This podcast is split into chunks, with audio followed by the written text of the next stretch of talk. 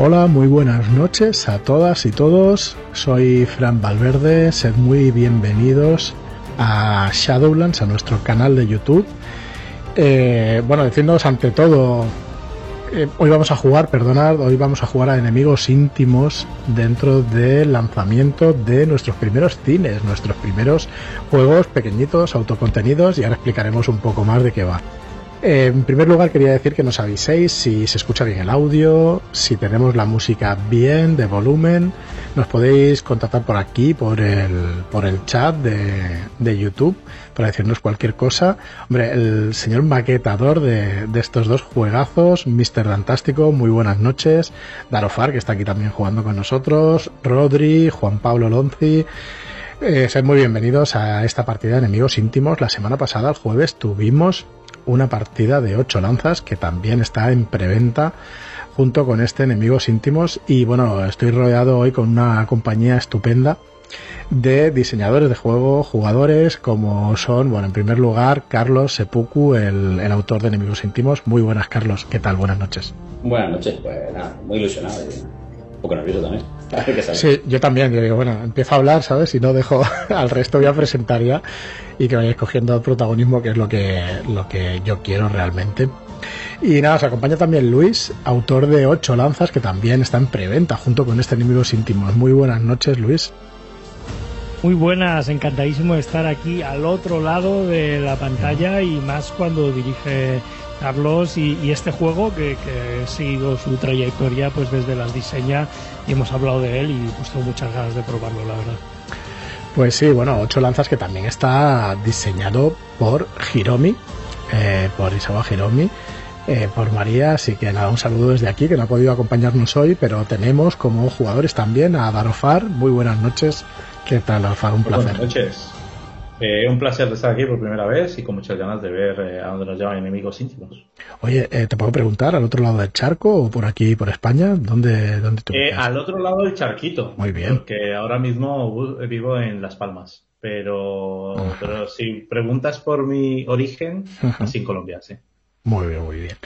Y Antonio, muy buenas noches, ¿qué tal? Encantado de estar aquí con vosotros. Muchas ganas ya de, después de haber estado oyendo a, a Carlos sobre enemigos íntimos, de tener la oportunidad de probarlo. Muy bien, pues bueno, eh, Enemigos Íntimos, un, histori- un storytelling, un juego narrativo para 2 a 5 jugadores o jugadoras con un sistema muy sencillo que estructura eh, la manera de contar una historia. Y bueno, si me permitís, solamente deciros que ya lo tenemos en preventa desde ahora mismo. eh, lo podéis encontrar toda la información en shadowlands.es barra cines con Z, cines, eh, que como lo hemos titulado son historias de autor autoconclusivas, aunque Ocho Lanzas se ajusta un poquito más a eso. Enemigos Íntimos es más un juego para contar muchos tipos de historia o muchas historias de un tipo. Ahora nos lo explicará Carlos cómo se juega. Y lo tenéis en preventa a partir de ahora mismo, de este eh, 23 de junio, cuando veáis esto. Eh, durante unas tres semanas os pondremos las fechas de la finalización unos cuantos días después y lo tenéis pues para adquirir en pack los dos cines, 8 lanzas y enemigos íntimos, o por separado. Tenéis por separado a 14.95 con el envío gratuito siempre, o comprarlo en pack que baja 2 euros el precio y también tenéis el envío gratuito. Van a ser unas, eh, unos juegos en formato revista, en tapa blanda, pero son cerca de 50, 60 páginas eh, cada, uno de, cada uno de ellos. Y la verdad es que súper contentos con la maquetación que nos han hecho Dan, Mr. Fantástico, la verdad es que ha quedado fantástico. Y voy a aprovechar para que le echemos un pequeño vistazo a la maquetación de, de enemigos íntimos. Aquí veis que sobre impreso en pantalla tengo dadiños, ahora ya afuera. Y bueno, como veis, pues es un, es un juego que, está jugando siempre con la dualidad y eso es lo que hizo también Dan a la hora de maquetarlo.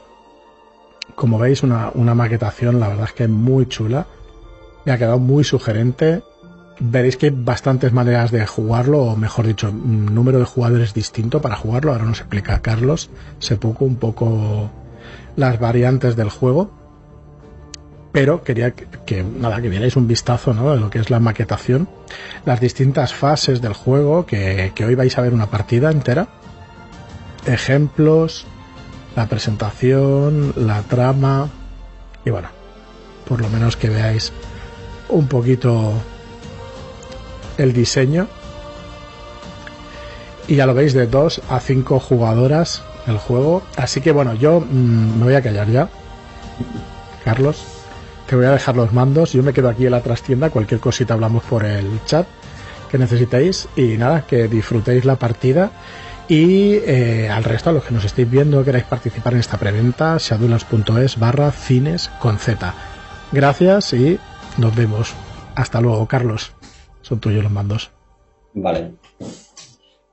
vamos a explicar brevemente ¿no? cómo se juega a enemigos íntimos y luego ya entramos en, materia. Pues, como ha dicho Fran antes, eh, es un juego de narración compartida que vamos a hacer una historia entre los cuatro, en este caso. Eh, ¿Vale?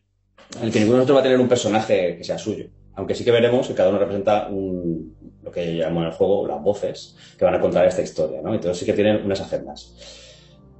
Las historias siempre son entre dos personajes antagónicos, rivales, de alguna manera, y, la relación que se establece entre ellos hasta llegar a un punto climático ¿no? que se tiene que resolver esa situación, ¿no? el antagonismo, de una manera dramática, normalmente. Entonces, para contar esto, el juego va a dar una estructura. La primera fase es, crear la, historia. Por ejemplo, podemos jugar cualquier tipo de historia mientras tenga estos, estos dos personajes, ¿no? Vamos a crear esos personajes, vamos a crear eh, personajes secundarios de, la historia y, de qué va un poco.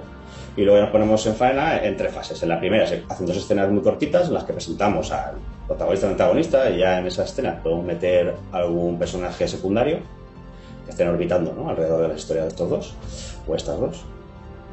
Luego, el grueso de lo que va a ser la historia son escenas que van alternándose, centradas en uno u otro de los dos protagonistas. Eh, y por fin, cuando las mecánicas lo indiquen, cuando uno de los dos personajes llegue a tres puntos de objetivo, pues será la última escena, la, escena final. ¿Cómo vamos a ir haciendo este tipo de escenas? Cada uno de los cuatro nos vamos a repartir las cuatro voces, que hay dos voces diurnas, que son el día y la tarde, ¿vale? que son, digamos, como las madrinas del, del protagonista. ¿Por qué? Porque las escenas no la cuenta todo uno de golpe, sino que una persona, una voz empieza a contarla y otra voz la acaba, ¿vale? Con una tirada, ¿no? Que hay una mecánica ahí en medio para ver quién es el que va a resolver esto.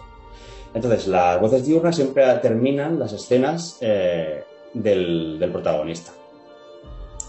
Y si eres la mañana, digamos que tú acabas esas escenas haciendo que las cosas le vayan bien, que consiga sus objetivos, que, las cosas le, funcionen, ¿no? En sus anhelos, en, su carrera. Si eres la tarde, pues lo contrario, vas a frustrar sus planes, que las cosas no le salgan bien, ¿vale? Hacer la cusca al pobre protagonista. Y la voz nocturna, pues tiene su contrapartida para el antagonista. La noche es la que hace que el antagonista consiga sus metas, sus, sus anhelos, mientras que la madrugada, al contrario, hace que no le vaya bien la historia para él, ¿no? Va a ser un, un hándicap siempre que acabe sus escenas. Para ello, los personajes tienen dos atributos, empiezan con tres, el ímpetu y la vileza, para el protagonista y el antagonista respectivamente. Cuando una de las voces empieza una escena, esto hablo ya de una vez hemos hecho la presentación, porque en la presentación, presentación no vamos a hacer cada cada uno personajes, luego sí. Empieza una voz, ¿vale? Que va a ser siempre si es una de protagonista, va a ser una voz que no sea su marido. Estamos jugando cuatro. Es empezar la cena y la dejar en un punto álgido de la cena en la que puedan pasar varias cosas. ¿no? lo vamos a dejar en un punto aburrido, es un punto interesante. Pues en ese punto hacemos la prueba. Se tira el lado de seis caras y comprobamos con el atributo. Si saca con ese atributo o menos, es un éxito para el personaje. Entonces su voz buena, digamos, eh, para el caso del protagonista sería la mañana o la noche para el antagonista, va a ser el que cuente ese final. Y si el resultado es mayor, es un fracaso y entonces se va a encargar o el atardecer o la madrugada de, hacer ese final. Y la voz que haya fallado en esa tirada, ¿ok? Es la que empieza la siguiente escena. Porque como recordamos, la escena, si hemos hecho una de protagonista, la siguiente escena será antagonista. Y como la, eh, la, voz que empieza siempre es la que no es, es una que no es madrina, pues en este caso la, la que ha fallado continúa. Y volvemos a hacer la prueba y volvemos a tirar. ¿Vale? Entonces, una de las otras dos voces será la que acabe esa escena y la otra la que empiece la siguiente. Y así continuamente hasta que un personaje consiga sus tres puntos de objetivo. Eso quiere decir que está en un punto fuerte para ese personaje para llegar al final y resolver esta historia que estamos construyendo todos, haciendo narraciones eh, poco a poco. Entonces ya jugaremos la última cena, que creo que es más fácil explicar cuando llegue el momento eh, cómo se resuelve. Y, y ya está. Entonces, no sé si queréis decantaros por ser una de las voces ya o vamos matizando un poco la historia y luego decidimos quiénes son las voces. Adelante, yo por mí haría construcción entre todos y luego, pues, ¿qué os apetece? Pues yo esto y demás. Igual nos tienes que repetir eh, alguna mecánica, Claro, ¿no? por lo menos a mí, ¿vale? Pero no sé qué dicen mis compañeros. ¿Queréis hacer construcción de, de- de mundos y luego nos ponemos las voces? Las tres primeras preguntas en la fase cero, de preguntas iniciales, las responden entre todas las voces. Entonces, esto se lo podemos ir contestando sin saber quién es quién, digamos. Luego, a partir de ahí ya sí que tenemos que decir quién va a ser cada uno porque cada respuesta la responde una voz, para que esto no se alargue demasiado. A la madura le toca contestar, por ejemplo, en qué lugar va a empezar la historia. Y así. Entonces, pues si ¿Qué es queremos... lo que recomienda el juego, Carlos? ¿Qué es lo que recomienda el juego? ¿Que primero distribuyamos quién es quién? Sí, lo ¿O normal es elegir primero las voces. Pues si el juego lo recomienda, ¿no? Pues entonces vamos a destruirlo. Yo he tirado un dado y me ha salido tres, y para mí tres es la noche, y si os parece bien, a mí la voz de los dados eh, siempre hay que seguirla. Vale, muy bien. A mí me es indistinto. Elegid vosotros y la que quede, pues me la quedo. Yo iba a decir lo mismo, así que Antonio pues, elige, luego elijo yo si quieres y ya pues Luis lo que le quede. Referencia, ¿eh? Era, se me da quizás un poco mejor el drama que quizás la tarde. Vale. Pues para ti la tarde, eh, entonces me quedan o la mañana o eh, la madrugada. No, no. Correcto, pues no sé. Mm, voy a quedar con la mañana. ¿Te parece Luis? Vale, me quedo yo con la madrugada. Vale, La madrugada es la que le mete caña al, al antagonista. fantástico, me encanta. Ya, me imaginaba por esto. Vale, muy bien, pues con esto en mente pues empezamos a responder las preguntas, ¿vale? Y en el os he pasado para poder ir jugando la partida, eh, tenemos un- una página que se abre, ¿no? Legal, de fase cero, preguntas iniciales. Y lo vamos viendo. Entonces, lo primero es que clase de historia eh, queréis contar. Va a ser trágica, de terror, de romance, de aventura. Un poco qué tono le, os apetece darle. Mm, Si vais ahí un poco quiero tener muy claro. Yo también había pensado algunas propuestas un poco más concretas para ir adelantando las cosas. No sé, o si lo tenéis muy claro, pues ir diciéndome. No tengo nada claro. A mí- No tiene nada. Vale. Me había pensado que podíamos jugar eh, cazador contra monstruo. Puede ser, por ejemplo, Drácula contra Van Helsing. No tiene por qué ser ese personaje, quiero decir. Un, un estilo parecido, ¿no? De un tío empeñado, ¿no? Una Hub contra su Moby Dick, que tiene a su vida acabar con el monstruo. Entonces, uno u otro, eso lo decidiríamos, sería el protagonista y el otro el antagonista, porque muchas veces el cazador puede ser más antagonista que, que el mismo monstruo. Podríamos jugar también los mejores asesinos del mundo, eso me dio la idea el, el correo que enviaron antes de, de Saula, ¿no? Los, los que están en la cumbre, ¿no? De ser mercenarios a sueldo y esa rivalidad pues le va a llevar a un mal camino. O dos inmortales, por ejemplo, de estos de solo puede quedar uno, ¿no? A lo largo de, de los siglos persiguiéndose. O cualquier cosa que ocurra. La orca Gladys y un millonario. Eh, no sé, a mí me parece todo bien. Si me preguntáis por preferencia, pues yo, pues mira, o me voy rápidamente al Space Opera o me voy a la fantasía. Por, por dar un contexto. A mí esos dos también me, me llama mucho la atención. También la, el, a mí lo futurista me pierda, así que si algo, algo por ahí futurista estaría guay, pero la fantasía también. No hay problema por la ciencia ficción, por el sci-fi. Totalmente. O sea, mezclar fantasía y ciencia ficción ya me tenéis en, en el barco subido. ¿vale? Pues, pues sí, ese sería el entorno, ¿no? Y, y- y qué os parece ahí que podríamos buscar de Propuesta, si os parece bien. Un, un pirata espacial y un cazarrecompensas. Venga, a mí me gusta. Y Claro, muy bien. Me gusta, pero igual te doy un poquito la vuelta. ¿Habéis visto la película eh, Enemigo Mío? Sí. Preciosa. 82. Muy bonita. Pues, Muy bonita. y algo así. Y un cazarrecompensas y, y un alienígena o un líder criminal alienígena. No lo sé, ¿eh? es una propuesta. Sí, sí. No, no, realmente no acaba de cambiar el concepto que yo daba, simplemente aporta más. Sí, sí. Exacto, sí. es que en vez de ser, ya ponemos que son de razas diferentes, ¿no? Como muy, muy alienígena, ¿no? La cultura de uno y otro. Vale, perfecto. Venga, pues yo creo que estamos haciendo bastantes cosas claras, ¿no? En, ¿Qué más historia tenemos contada? Pues es, es Space Opera, cómo es la ambientación que se va a desarrollar, pues eso, pues eh, dos personajes de especies diferentes, un poco, entiendo que es un poco aventura, ¿no? También en el espacio. Venga, pues ahora vendría el momento de, de establecer líneas y velos, ¿no? Es un poco decir qué no queremos ver en nuestra partida. Si habría algo que quisierais dejar fuera, pues es momento de indicarlo. Yo, eh, mm, violencia gratuita mm, de género y maltrato infantil y animal eh, gratuito. Si está dentro de contexto, lo acepto perfectamente. Si es gratuito, no, no me gusta. Yo no añadiría nada más a eso. No, ningún bailo por aquí. Correcto. Pues entonces, espérate, vamos a, voy a anotarme quién es cada uno porque se me, me puse un poco. Está el Notion, pero en cuanto le di a editar, me dijo que si me lo que si me logueaba, que si me registraba en Notion y ya. Ah, vale. Sí, ahí podríamos poner los nombres, supongo. Los- sí, bueno, lo pongo yo si queréis. Eh, la mañana soy yo, ¿no? Yo me lo he cambiado aquí. Para que se vea, me he puesto. También es buena idea. El atardecer, ¿eras tú, Darofa? Yo soy la noche. Es la noche, perdón. And the night. Entonces, el atardecer, ¿eres tú, Antonio?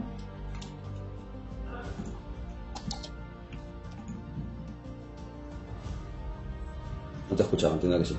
Y, Oh, perdona. y la madrugada eres tú, Luis. Lo tengo aquí, anotado. Bueno, entonces, eh, Luis le va a tocar contestarnos en qué lugar va a empezar esta historia. mm, Yo digo el lugar de la primera escena. Exacto. Y No de, me puedo presen- no de poner- pres- no de presentación, sino de la primera escena ya del nudo. ¿Me puedo poner dramático ya? Claro, Más muy bien empezar. para eso, ¿no? Pues estamos en, en un planeta de uno de los dos que está a punto de estallar y acabar con la especie de uno de los dos. Y en ese momento huimos en nuestras naves, uno por un lado y el otro por el otro. Vale, genial. Con eso yo creo que sobra. Ahora, las voces diurnas, que somos Antonio y yo, ¿vale? Mm, tenemos que decidir quién va a ser el protagonista de esta historia y cómo se va a llamar. Habíamos quedado que el, el protagonista era un cazarrecompensas, ¿no, Antonio? Me parece bien. Y el antagonista, el alienígena. Eh, pues lo podemos hacer al revés. ¿Te apetece? Yo casi estoy pensando que darle un poco que el prota sea el alienígena, un- ese toquecillo del otro va a ser más cruento, más cabronazo. La ventaja que nos da que el protagonista sea el, el cazarrecompensas es que nos permite atacar muy bien la digamos la manera en la cual va a descubrir las cosas que les diferencia. Va a poder generar un conflicto, eh, va a traspasar ese conflicto personal a lo cultural y quizás comprender cosas que antes no comprendía. A mí me parece que es más fácil hacer ese acercamiento desde nuestra cultura humana que no desde una cultura que nos es ajena y que no comparte. No, no, no- va a ser más difícil que compartamos los cuatro eh, puntos en común, como ahora sí que hacemos. Muy bien, Creo que nos permite acercarnos más a ese, a ese camino desde un punto común. Estoy de acuerdo, pues entonces eh, es el mercenario, le vamos a poner un nombre. Voy a abrirme, por ejemplo, aquí con Fantasy Name Generation, porque. Y no se habrán nombres futuristas por aquí, pero.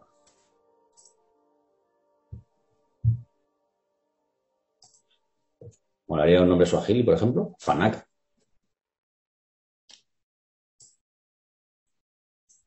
Fanaka significa respetable, además, o sea que yo creo que va guay. Entonces, Fanaka, el de cada recompensa.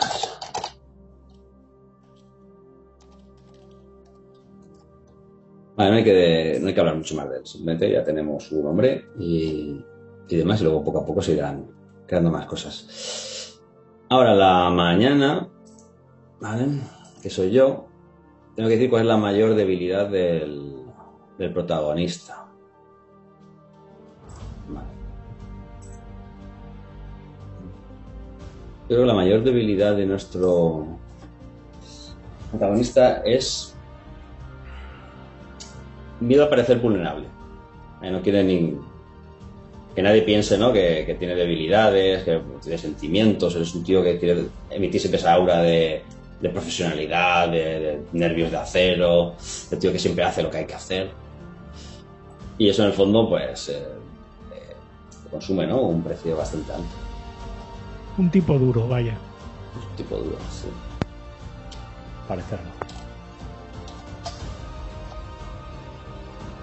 Recuerda poner el micro antes, Antonio, que hay un pequeño retardo entre que le das y empieza a escuchar. Vale, no, decía simplemente que no solamente es que sea un tipo duro, sino que para él es importante parecerlo. Claro, sí, exacto. Ese es el punto, ¿no? Todos sabemos que es un tío duro. El problema es que no siempre lo es y, mantener esa fachada le, le va a costar un precio. Bueno, pues ahora el atardecer, que es Antonio, ¿vale? Tienes que decirnos qué hace especial a nuestro protagonista, Fanaka. Pues os propongo que sea una aptitud realmente difícil de explicar por el cual es capaz de anticipar los movimientos de los demás. Siempre va un paso por delante de aquellos a los que persigue, investiga y, y- y este paso no viene porque tenga una intuición, y, sino que viene porque es capaz de predecir cuál va a ser el comportamiento de, Una especie de poder psiónico. no tiene por qué ser un poder, puede ser simplemente una capacidad analítica. No creo, tampoco creo que debamos de, de tomar esa decisión todavía. No, pero eh, estaría guay. O sea, no digo que sea necesario tomarla, pero que si dices tiene un poder psiónico, mola porque ya, ya introduce en el world una pasada. Interesante. Pero si es analítica también mola, ¿eh? Pero Eh, como- a, a lo mejor, a lo mejor mola más eh, durante la historia averiguar si esa capacidad analítica tiene un origen que él mismo no conoce.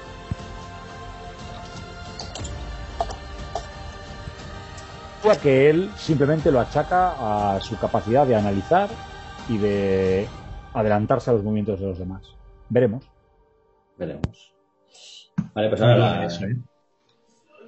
las voces nocturnas tienen que hacer lo propio con el antagonista. Tienen que darle un nombre, tienen que decidir una pequeña explicación ¿no? de, de quién es o qué hace.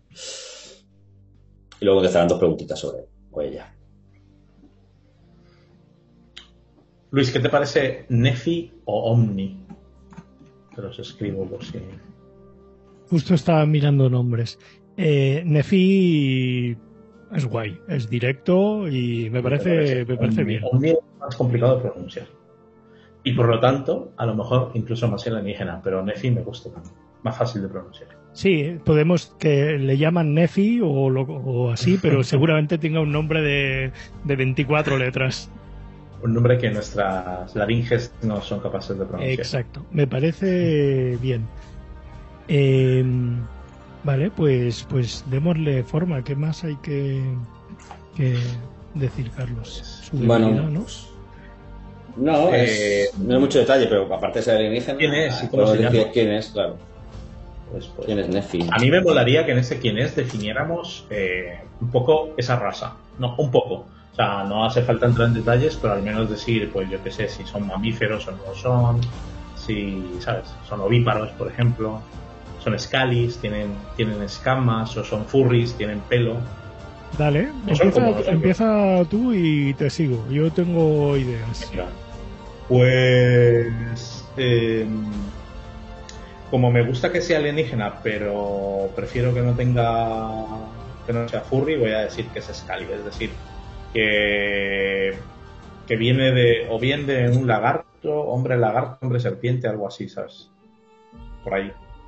Me gusta. Mira, ya ¿eh? sé, ya sé.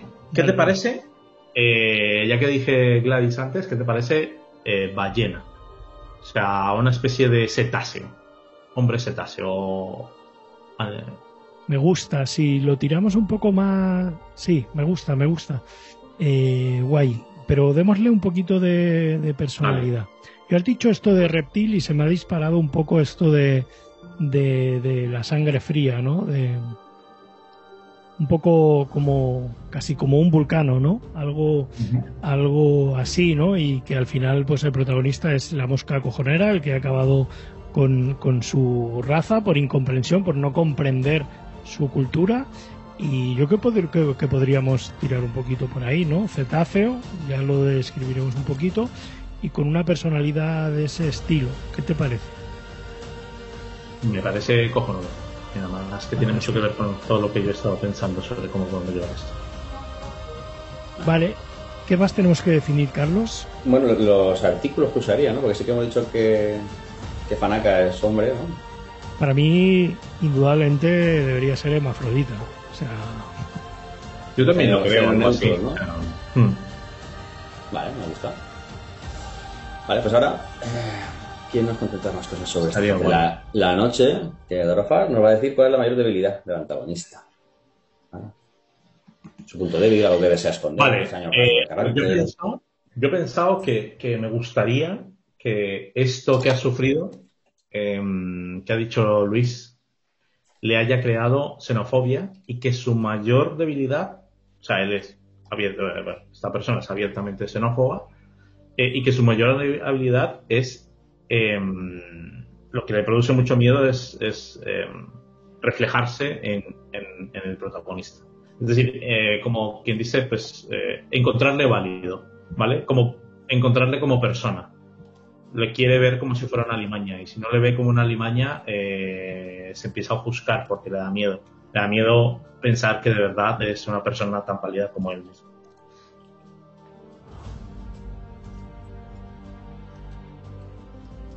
¿Os parece? sí, sí, sí, me Es parece. tu decisión, además. Yo he puesto, teme encontrar válido a su rival, ya que es de otra raza. ¿no? Sí, sí, sí. Bueno, y por, por la historia que tienen, como dijo Luis, y por la historia que tienen, tiene una enemistad grande. Y si le encuentra como un igual, pues a lo mejor eh, no, digamos, no cometería los actos que va a cometer seguro en el bien. Claro, lo entiendo como que es, eh, es su debilidad porque por raza y culturalmente y a nivel de inteligencia la xenofobia hace siglos que no existe en su civilización, pero después de que la hayan destruido Bueno, se ve empujado a un sentimiento que, que no entiende y sobre todo porque es un sentimiento y es un ser racional, ¿no? Yo lo veo un poco... si, si ve aquello como una limaña, eh, es como que se ve justificado, pero si lo ve como, como una persona, eh, se le, el mundo se le viene abajo. Totalmente. Pues Luis, nos tienes que decir que hace terrible al antagonista. Como ejemplo, pues tiene aquí tiene un gran estatus, pues una inteligencia de fuerza, en el fondo muy parecido al héroe.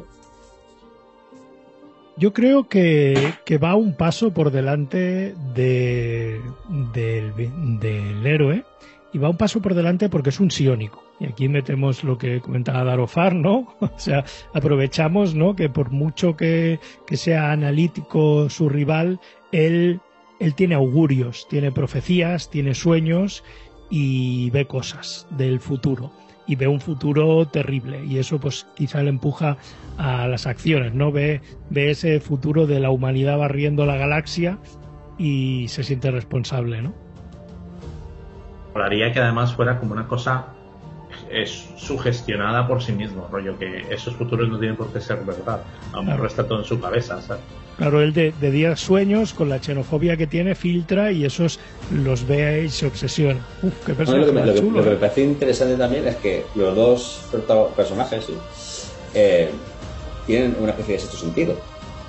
Pero lo, lo que me mola es el, el kit de que Fanaka el mercenario no sabe realmente qué es lo que posee, ¿no? Él- él tiene esta especie de sexto sentido, intuiciones, lo llama él, mientras que para mí Nefi, por, a lo mejor su raza sí conoce a los iónicos y, y sí que sabe qué es lo que le sucede, ¿no? Tiene una comprensión mayor de, de ese don, digamos. No por adelantarnos, pero ahí ya estamos abocados al fracaso, porque como reconozca poderes iónicos en, en- Ah, ¿cómo se llama? Perdón, Nef. Fanaka. Fanaka. A lo mejor eso lo justifica. No, ya, ya, veremos. vale, sí, sí, ya, tiene ya, va en marcha. Venga, pues la mañana, que soy yo, nombre describe brevemente un personaje cercano al protagonista, ¿vale? Este va a ser su apoyo durante la historia. Vale, pues voy a haberlo pensado antes, pero voy a pensar ahora. Mm, vale, yo creo que su apoyo va a ser un androide. Va a ser un, un androide utilitario que a lo mejor en su momento era un astromecánico, pero lo ha modificado tanto que puede hacer labores de, todo tipo, ¿no? De carga, de, puede tirar armamento, es, una navaja multiusos este, este androide, al que llamaremos F5B, por ejemplo. Pero normalmente le llamamos F5 y poco más.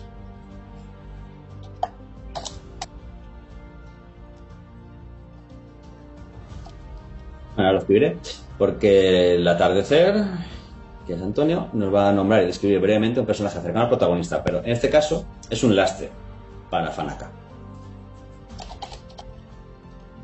Es un, un antiguo compañero que sirve en la tripulación de su nave, de hecho muchas veces eh, actúa como copiloto y, y realmente el protagonista no lo considera un lastre, sino que lo considera una deuda con su pasado porque es una persona que sufrió trabajando con, el, con Tanaka eh, graves heridas que incluso la avanzada ciencia actual no ha sido capaz de, de curar por completo y, nuestro héroe se, se, niega ni a dejarlo atrás ni a hacerle sentir, porque él sabe que sería el caso, sentirse mm, inútil o, que, no, que no está a la altura. Igual que, nuestro protagonista tiene miedo a, no a parecer vulnerable, pues eh, este compañero al que vamos a llamar, vamos a poner un nombre romano, Máximo. Él realmente a lo que le tiene pánico es a, a dejar de sentirse útil y por eso sigue acompañando al héroe. Vale, he puesto máximo, copiloto que teme no estar a la altura, ¿parece? Como resumen, por sus por sus heridas del pasado, hay ocasiones en las que no está a la altura. Vale. Eh, pues Darofar, ahora te toca a ti nombrar y describir brevemente un personaje cercano al antagonista, a Nefi. Es, y, este personaje va a ser la única persona a la que Nefi respeta. Bueno, tengo una idea que es que hemos, hemos dicho que, que Nefi es neutro. Es neutro porque no hay, solo hay un, o sea, no hay, no hay sexos en su, en su raza, si os parece, y, su, eh, su, su personaje cercano es su hijo. Es una cría. Es una cría que todavía está demasiado poco desarrollada para que tenga autonomía, así que va siempre, siempre con él. Eh, digamos que la guarda en su cuerpo, de alguna forma, pero es su vínculo con su raza y es la única esperanza de que su raza a lo mejor tenga un futuro. Eh, demasiado miedo para dejarla en ningún lugar, eh, pero demasiado odio para dar media vuelta y simplemente marcharse. ¿Qué nombre quieres poner a Nefi? Ah, uy, perdón, a la cría Nefi. eso es una buena pregunta. Eh, pues mira, ya que puse Omni, eh, como posibilidad, pues Omni. Perfecto. Vale. Vale, y me, he equivocado en la pregunta, pero creo que encaja muy bien Omni con, ser un subordinado, ¿no? De alguna manera a Nefi, porque al final es superior o depende de, Nefi en todo. le toca realmente a Luis decirnos eh, esa persona a la que respeta eh, Nefi. Mm.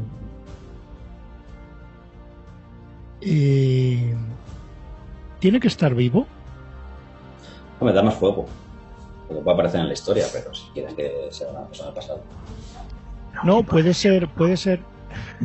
Puede ser el sabio de, su sociedad, de su tribu, que se le aparece en sueños. Sí, entonces puede aparecer, Perfectamente, ¿no? Entonces es un poco casi el Obi-Wan Kenobi, ¿no? Que te hace cuestionarte la moralidad y me parece muy interesante. Muy bien. Toca sacarte un nombre alienígena de la manga. Ay, pues mira, me había cerrado esto ahora. Eh, Shulak, le podemos llamar. ¿Ponemos un H o sin H? Sí, sí, el máximo de Hs y Cs y Ks que puedas, que quede muy, muy recargado. Eh, es entonces es el mentor fallecido, ¿no? Sí, digamos que sí, mm, bueno, como el sabio de la sociedad y demás. Muy bien, pues eh, Darofar de nuevo nos va a contar cuál es el mayor anhelo del antagonista, qué es lo que más desea. Un futuro para su cría, claramente. O sea, un futuro para su raza. No tanto su cría, no es tan. o sea, esta, esta raza no, no personaliza tanto. En, esta es mi cría por encima de los demás, sino que es una de las pocas que queda. No sé si la única, no me atrevo a decir que la única, pero una de las pocas que queda. Y si tiene un futuro, su raza tiene futuro. Y si no, eh, su raza está condenada. Entonces el mayor anhelo es un futuro para su cría, para Omni. Pues me toca a mí decir cuál es la motivación del protagonista. He intentado decir que es cumplir con su pagador, pero me parece como que en zona de... es su mayor motivación, ¿no? Cumplir con su pagador. Entonces es... En el fondo ya es algo personal, es un poco como con Mahar, ¿no? Es, es, conseguir eh, la cabeza de, de esta Nefi, porque se ha convertido en su quest, en, lo que está basando ¿no? su, ese respeto que quiere coger como tío duro, que todo el mundo lo sepa, es conseguir esa, esa presa porque es, es, muy difícil, ¿no? Hay mucha gente detrás de ella y él es el que lo va a conseguir. ¿Seguro de que Nefi es el antagonista? No, no sé lo que estaba pensando. No tengo nada claro, pero no preocupes, esto pasa mucho. Al final son dos personajes rivales y cambia mucho lo bien y mal, son conceptos muy abstractos.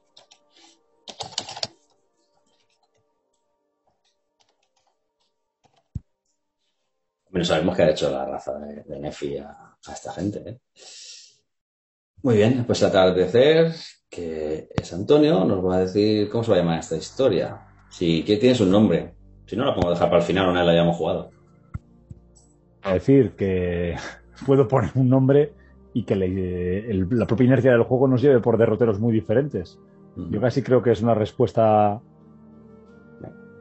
que vamos a dar mejor al final, ¿no? Exactamente, sí, no, hay problema. En, el juego, de hecho, lo dice, que esta pregunta se puede dejar por el final. Vale, pues ya tenemos más o menos todos los elementos, son los que vamos a construir esta, esta historia. Entonces vamos a empezar con la primera fase, que es la de presentación, ¿vale? Vamos a hacer dos escenas. La primera de, de, de, Fanaka y la segunda de Nefi. Entonces, la, es simplemente para presentar un poco, describir el personaje y demás. Entonces, eh, empezaré yo porque soy la mañana describiendo una situación en la que podamos ver al protagonista haciendo algo cotidiano, ¿vale? Eh, aprovecharé para describirle. Y después Antonio acabará la, la escena añadiendo algunos de los personajes secundarios en su narración. Y hemos quedado que el planeta está a punto de destruirse, ¿no?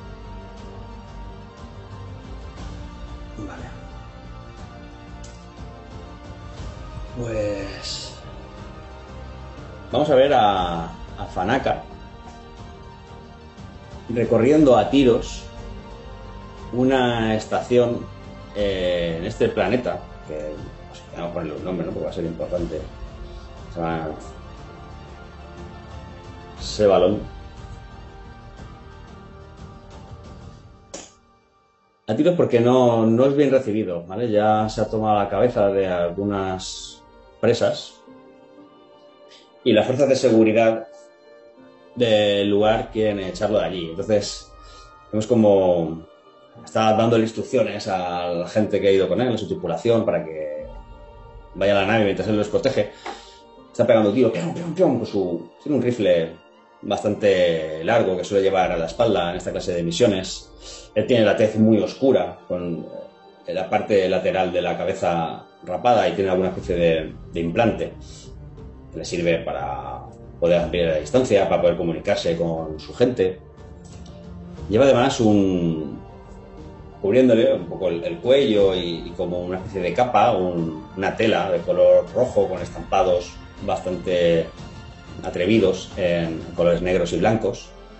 Y debajo de eso sí que lleva un, traje de, podemos llamar de, combate, ¿no? Es, acolchado, lleva un montón de, sitios en los que guarda munición, equipos de comunicación. explosivos y demás, todo cubierto un poco por esa, esa capa rojiza. Eh, y vemos como el, viento de los disparos van cayendo a su alrededor, gira un momento a su distancia, ve que sus compañeros están subiendo a la nave y dice, bien, es el momento. Aprieta un mando que tiene en la mano y unas cargas que había puesto estratégicamente para cubrir su retirada estallan, ¡pum, lanzando por los aires dos de los vehículos gravitatorios que, que venían en, su búsqueda y empieza a correr hacia, hacia la nave, ¿no? que tenían parapetada detrás de una especie de, colina, ¿no? de, unas rocas eh, de estilo alienígena de este planeta. Antonio. Acaba Está escapando, eh, Está escapando. la nave hacia la órbita. Bueno, porque- yo- yo- ah, vale, es eso. Sí, No, que yo lo he dejado sí, sí. corriendo hacia a, entrar en su nave. Hacer Correcto. Eh, y, y hay un cambio de escena en el que se ve la nave, eh, como digo, ascendiendo a toda velocidad y algunas eh, pequeñas naves de combate, estilo cazas, podría pensar, a lo mejor un, un piloto de la Armada humana, eh, lo están persiguiendo. Eh, su propio compañero máximo es el piloto en estos momentos de, la nave como digo, escapan hacia la órbita porque sabemos que, que Sevalon está a punto de encontrar su final. Se acercan eh, las grandes rocas de decenas y centenares de metros de diámetro que, que van a realizar el bombardeo orbital. Son cometas, eh, rocas eh, que han sido atraídas e impulsadas, direccionadas contra el planeta para provocar, eh, pues bueno, terremotos, maremotos, destrucción indiscriminada. Y se le acaba el tiempo. Se le acaba el tiempo y no ha conseguido capturar a Nefi y no tiene la garantía de que vaya a poder evitar que escape, ¿no? Lo que pasa que ahora mismo lo que le preocupa es que, que Máximo no para de gritar, las pantallas se iluminan, ¿de acuerdo? La realidad aumentada eh, no para de marcar eh, pues estos vehículos de estos cazas de combate que no paran de abrir fuego contra contra la nave de Fanaka y él que apenas lleva unos minutos y todavía no alcanza el puente de mando se mueve apoyándose eh, como puede con, con sus botas magnéticas y los antebrazos en, los diferentes eh, pasillos hasta que abre eh, el puente de mando se encuentra a su droide justo delante, lo tiene que apartar, a pesar de que el androide intenta ayudarlo para alcanzar el, el, el- puesto de mando, de capitán, en, en el puente de mando de la nave y, desesperado un poco intenta evitarlo, pero se nota en su voz. Eh, pregunta, Máximo, ¿qué, ¿cómo está? Eh, ¿cómo- ¿Cómo está todo? Eh, los tenemos encima. Tranquilo, tranquilo. El plan sigue adelante, el plan sigue adelante. Y en ese instante en el que pueden verse por estas pantallas de realidad aumentada cómo esas naves mucho más pequeñas y rápidas están cerrando la distancia que los separa, llegando ya a, la posición de combate cerrado en la que pues, la nave de Fanaka no, no sería un, rival competente, pues la- se, puede ver clarísimamente ya eh, al, llegar a la estratosfera la luz, las siluetas de esos grandes eh, bloques de roca, de minerales que, que se acercan ya contra el planeta y pues los asaltantes ejecutan una maniobra de, de separación y, y la nave de Fanaka puede salir ah, de la órbita y, y comenzar a alejarse a toda velocidad, a aplicar la velocidad eh, superlumínica para dejar atrás eh, Sebadon. Pero sabiendo que Fanaka no, no ha aparecido. No puede, no puede garantizar que no haya escapado del aciago destino que, que espera a su, a su planeta natal. Te piensa Nefi, ¿no? El, el alienígena. Eh, perdona, sí. Discúlpame. Vale. Eh, pues ahora las voces nocturnas hacéis lo propio. ¿vale? Empieza la noche y deja la escena en un punto en el que pueda seguir describiendo la madrugada que acaba presentando a algún otro personaje del entorno de, de Nefi en este caso. Yo me imagino la noche cerrada, el oscuro más oscuro del, espacio y una pequeña eh, línea azul, azul profundo que se llama, que se ve en el horizonte, el planeta de Nefi, eh, observada a través del ventanuco de una eh, estación espacial en, órbita.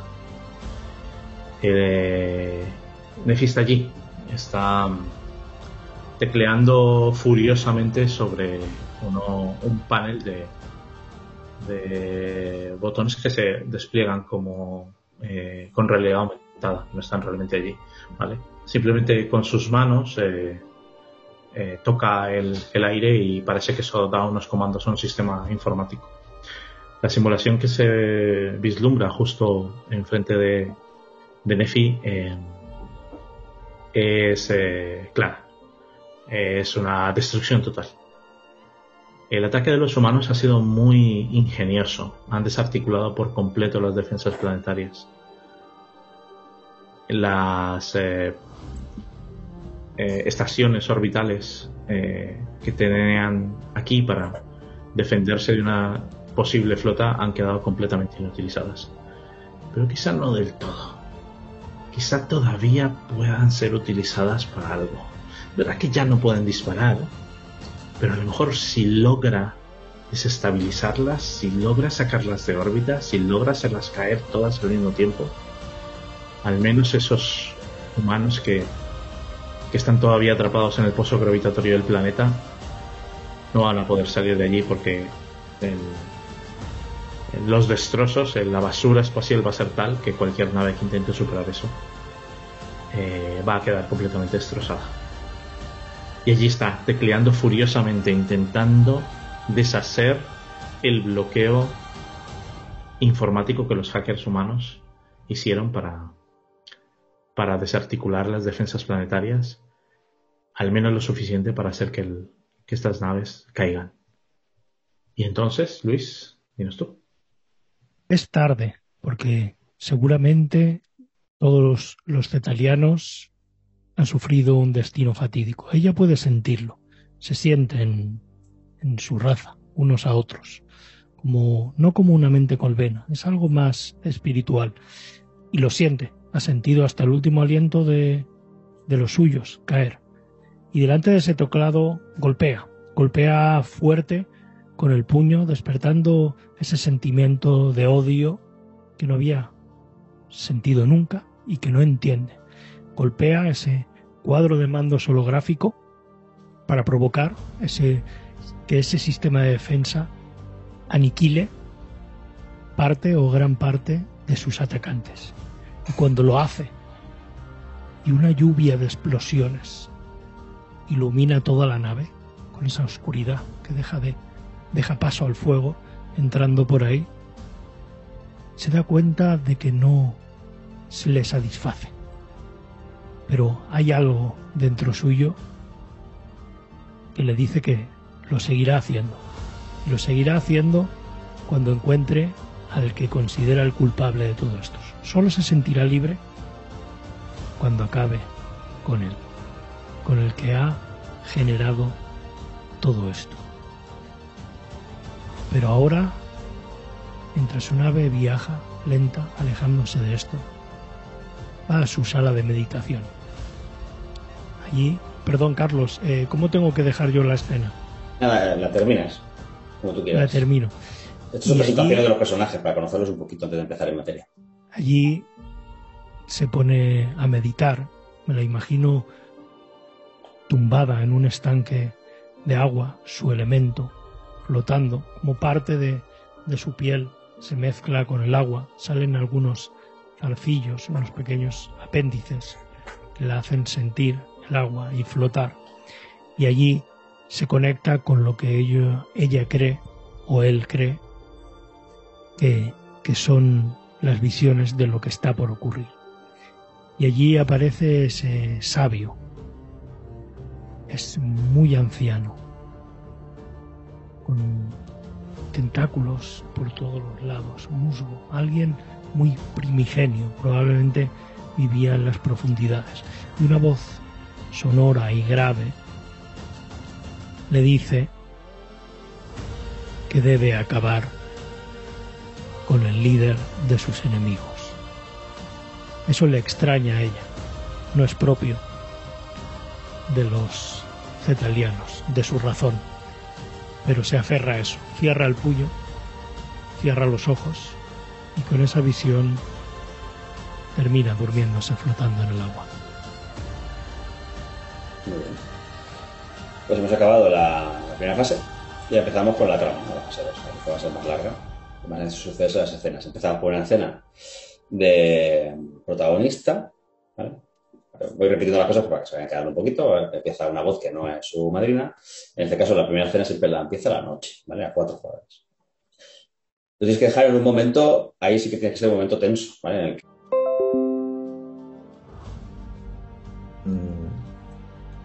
en un refugio eh, se puede ver a muchas familias, eh, y, pero la- el ambiente es claramente el de refugiados. ¿vale? Aquí todas estas personas que vemos alrededor, que se eh, felicitan unos a otros, que se saludan por la mañana, que se eh, alcanzan un trozo de comida, claramente no están en, en- su lugar más cómodo, no están en su, en su en su ciudad, ¿no? Están en un campamento levantado eh, completamente de forma improvisada.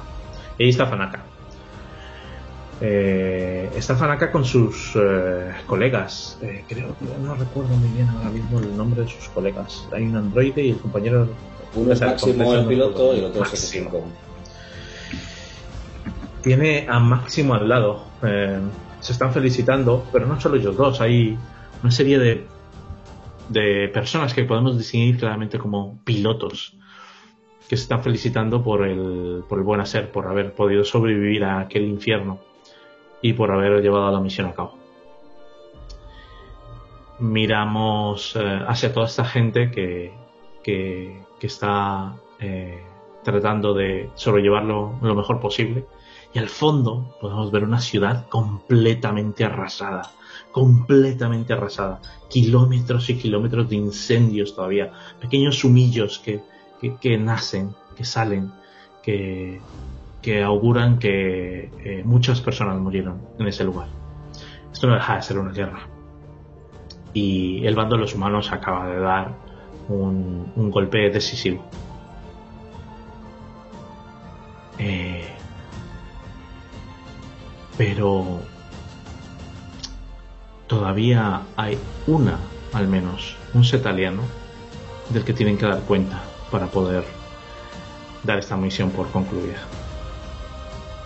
Y ese setaliano ahora mismo está arrancando los motores de un destructor. Un destructor que se encuentra bajo la eh, la la sombra de la luna de este planeta. Es verdad que es una nave muy grande y difícil de manejar para una sola persona, pero un setaliano puede hacerlo, gracias a sus poderes psíquicos. Va a ser una tarea descabellada, pero si al menos puede vengarse, si al menos puede llegar a Fanaka.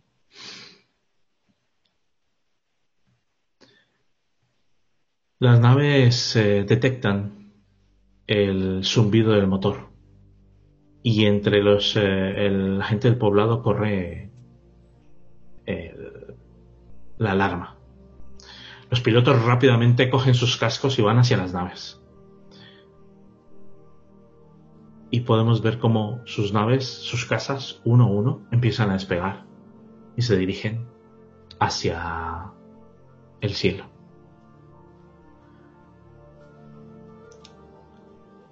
Y ahí lo dejo. Estás muteado. Sí, sí, sí. Entonces, la, la situación de tensión, eh, ¿me puedes explicar un poquito, Rafa? Sí, es un combate de un destructor contra casas que están. eh, que han, digamos, bueno, contra varias naves que han, que han llegado, lo poco que ha sobrevivido del ataque contra eh, Seloban, contra Sebalón, que es el nombre del planeta que has dicho. Eh, eh, Nefi ha logrado colar un destructor muy cerca del planeta y amenaza con bombardear. Vale, sí, pero lo que vamos a ver con esta tirada es un poco cómo, cómo solucionamos este, este combate naval ¿no? entre varios sí. contra ese destructor. Muy bien. Exacto. Pues haces la tirada en dadiños, no sé si estás. no estás todavía. Pero bueno. Eh, mm.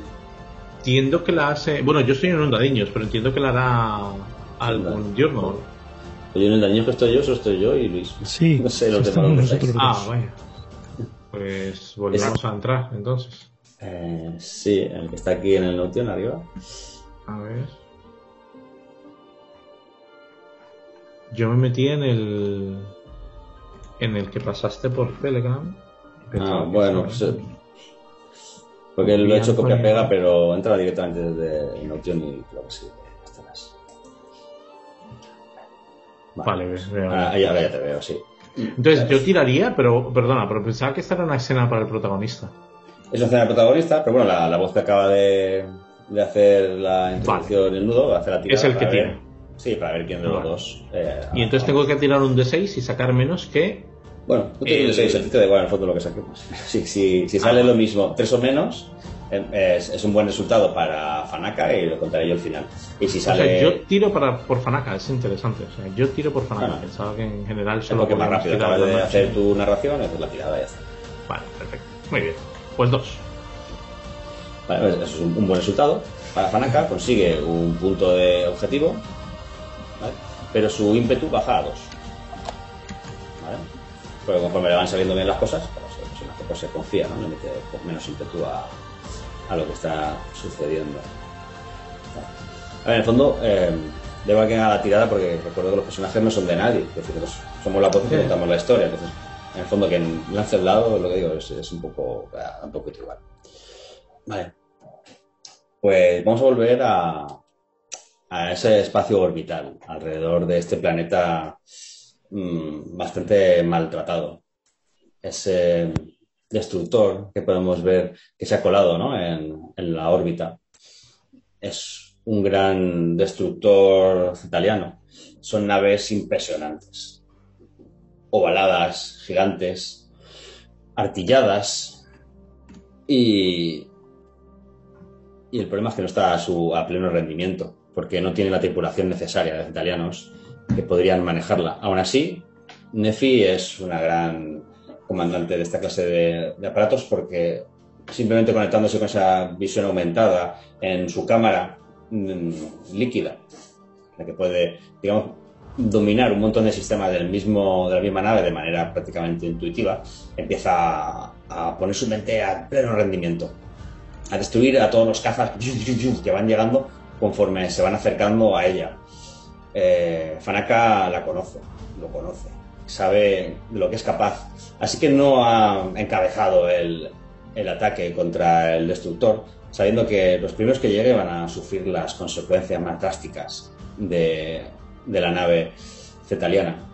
Así que aprovecha un, cuando tres de esos cazas se lanzan intentando esquivar esos grandes cañones y cuando el ángulo hace que sea propicio para que no puedan dar con él, imprime toda la velocidad que puede a su, a su nave lo suficiente para quedarse tan raso sobre la superficie de, este destructor que los sensores sean incapaces de, detectar a, su nave. Y hace una cosa que es extremadamente arriesgada en combate orbital, no se le ocurriría a nadie. Pero bueno, Fanaka es una persona que le gustan los planes atrevidos y sobre todo que le van a dar mucha reputación. Así que se enfunda en su traje espacial, sale al exterior con un montón de cargas y empieza a colocarlas en puntos estratégicos vulnerables. Sabe que si explotan simultáneamente abrirán una gran esclusa en el interior y harán que el mismo vacío del espacio eh, penetre.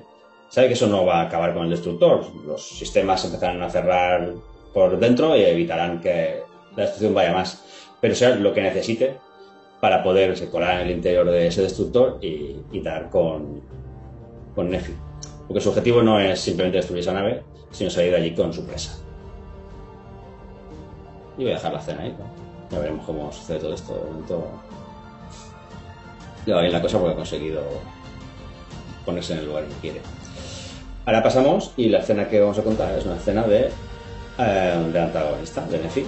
Y como eh, digamos que he contado yo el final de esta, ganado la mañana, pues al atardecer, eh, perdón, la madrugada, Luis es el que empieza la siguiente escena. Desde el punto de vista de, de. Vale, la siguiente escena tiene que estar vinculada a esta o puede haber pasado un lapso No, de tiempo. Puedes, hacer, puedes hacer un lapso de tiempo que quieras. ¿eh? Vale, y puedo dejar abierto lo que tú has dejado ahí. Eso es, sí. Y se puede retomar en otro momento. sí. Vale, y yo tengo que, perdona si te pregunto mucho, Carlos, tengo que construir una escena que ponga al límite al protagonista. Eh, ponga el límite al antagonista, a Nefi. Vale, Es una escena ahora de antagonista. eh, Está centrada en la visión de Nefi, ¿no? De lo que quiere conseguir. Y Vale. Nefi tiene que acabar mal. Bueno, no, no tiene que acabar mal. Tú, cuando empezamos la, la escena, tú siempre te pones cosas interesantes eh, sobre, sobre la mesa, digamos. Es cuando acabas la escena, cuando tu tipo de voz es, la, es cuando es más relevante, ¿no? Es cuando tienes que llevar la. Vale, la- yo en tengo que pensar en el objetivo de Nefi y dar protagonista a, a Nefi, ¿vale? ¿No? Y dar- y exacto, y darle la oportunidad que pueda Vale. conseguirlo. Pero antes de saber si lo va a poder conseguir o no, es cuando hacemos la tirada. Vale, fantástico. yo, vale, yo como lo entiendo es que, es que lo que tienes que hacer es poner a Nefi en un punto en el que, claro, tenga que hacer solucionar ella un conflicto. o él. Eso Claro, es. pero luchando por su objetivo. Vale, sí, sí, perdón, ya lo he pillado, ¿vale? Eh, vale, pues yo creo que que nos imaginamos vamos a la Tierra. A la Tierra no como la conocemos, muchos años después, en el futuro. Nefi, a pesar de su apariencia, lleva ocultándose entre los humanos mucho tiempo. Le sorprende cómo destruyeron su mundo plagado de océanos cuando ellos también los tienen, solo que contaminados y sin vida, como charcos de ácido. Imagino esa tierra casi devastada por los acontecimientos climáticos, donde hay grandes ciudades que, sobreviven, corruptas y grandes, ¿no? Y entiende un poco la personalidad de, de su enemigo. Y lo ha seguido hasta aquí. Lleva mucho tiempo. Para ella o él, el tiempo es muy diferente. Y sabe dónde puede encontrarlo. Está cerca de él. Él vive en una casa, a las afueras, rodeada de hologramas que simulan la naturaleza que no está ahí. En una granja con animales. Y debe estar o retirado o lejos de su servicio, porque está jugando con sus hijas pequeñas en un patio, una casa de madera o sin de madera, con ese entorno holográfico verde. Y Nefi lo ve en la distancia, jugando con su familia. Y piensa en que puede hacerle más daño matando a su familia que a él. Y se extraña, se sorprende a ella misma o él mismo con ese pensamiento. No es propio le duele. Pero poco a poco se va acercando a esa casa. Con él vulnerable y ella con un arma de mano limpia, un cuchillo. Un cuchillo es suficiente, frío, un corte, con su fuerza y todo habrá acabado. Pero su mente da vueltas y piensa. Y dentro suyo, Omni, su cría, su crío, se revuelve porque sabe lo que va a hacer. Y ahí lo dejo.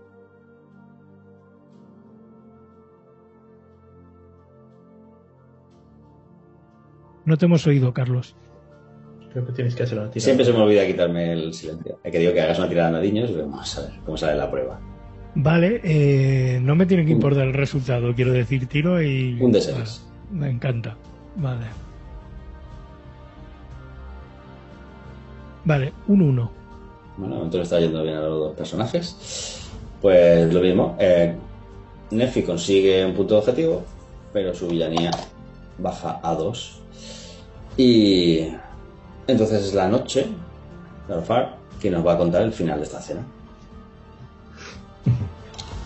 Instintivamente, eh, Nefi, que hereda sus. eh, eh, que hereda su sus, eh, estilo de casa de las orcas eh, asesinas, em, se mueve entre la maleza y se oculta aprovechando ese em,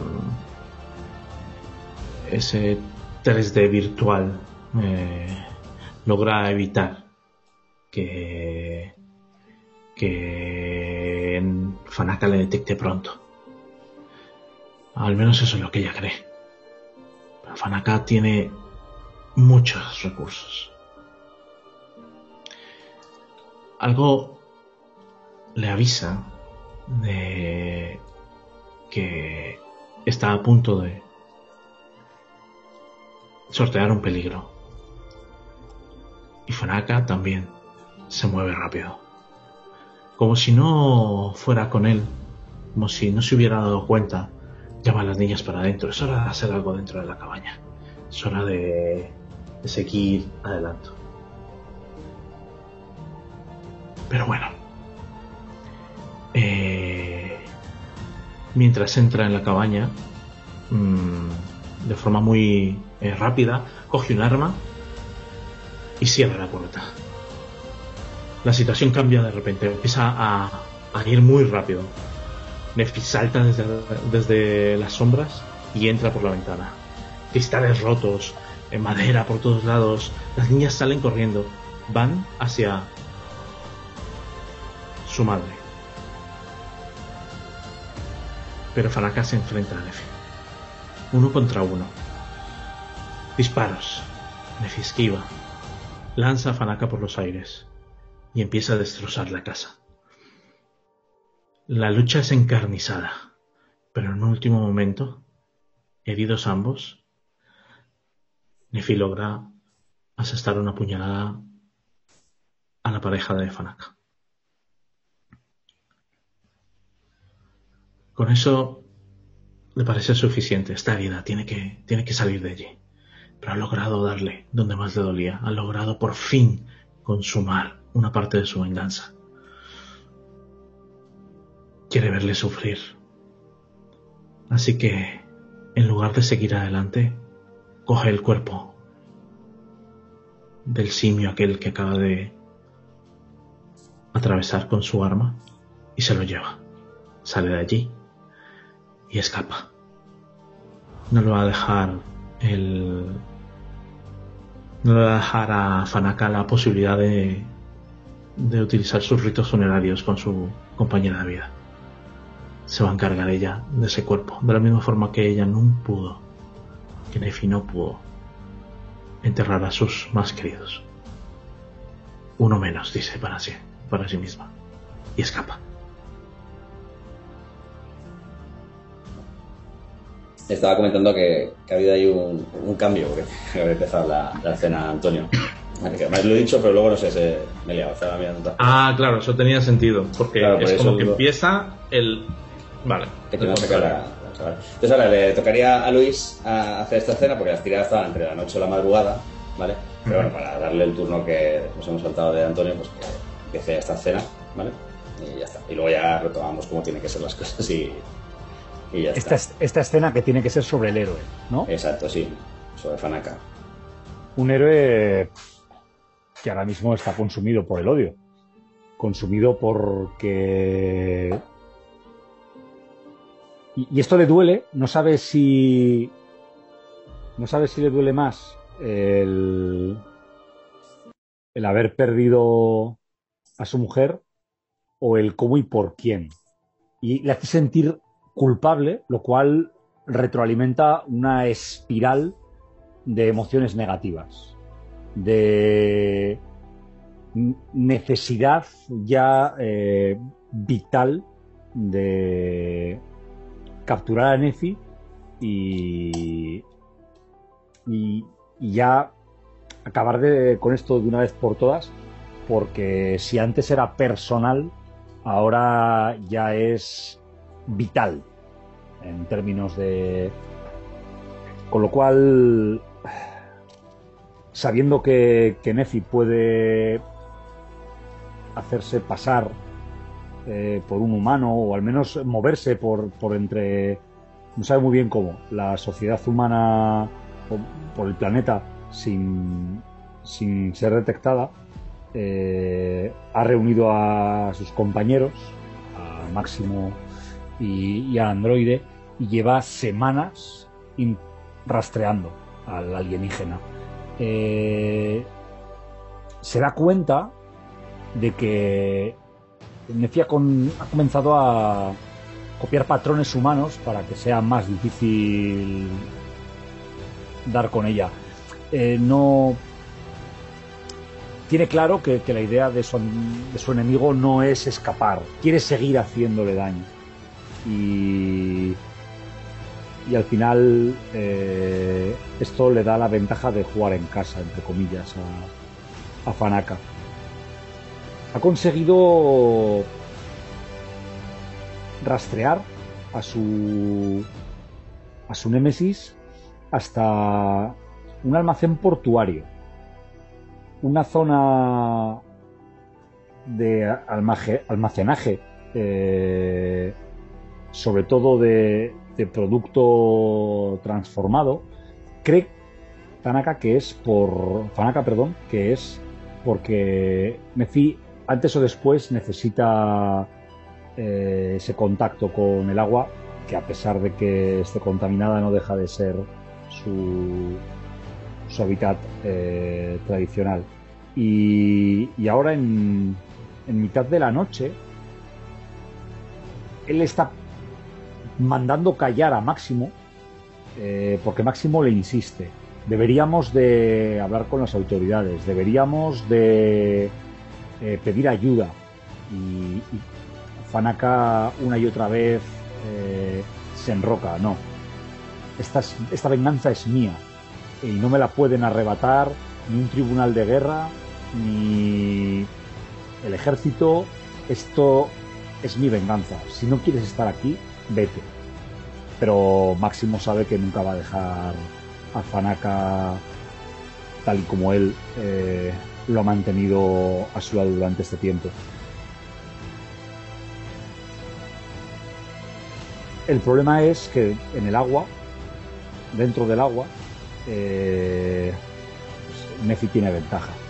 Se está colocando ahora un respirador con una pequeña botella de oxígeno y lleva un, arma capaz de lanzar eh, por de manera electromagnética eh, proyectiles eh, de alta velocidad que tienen la suficiente potencia como para enfrentarse a, a Nefi en su hábitat primario.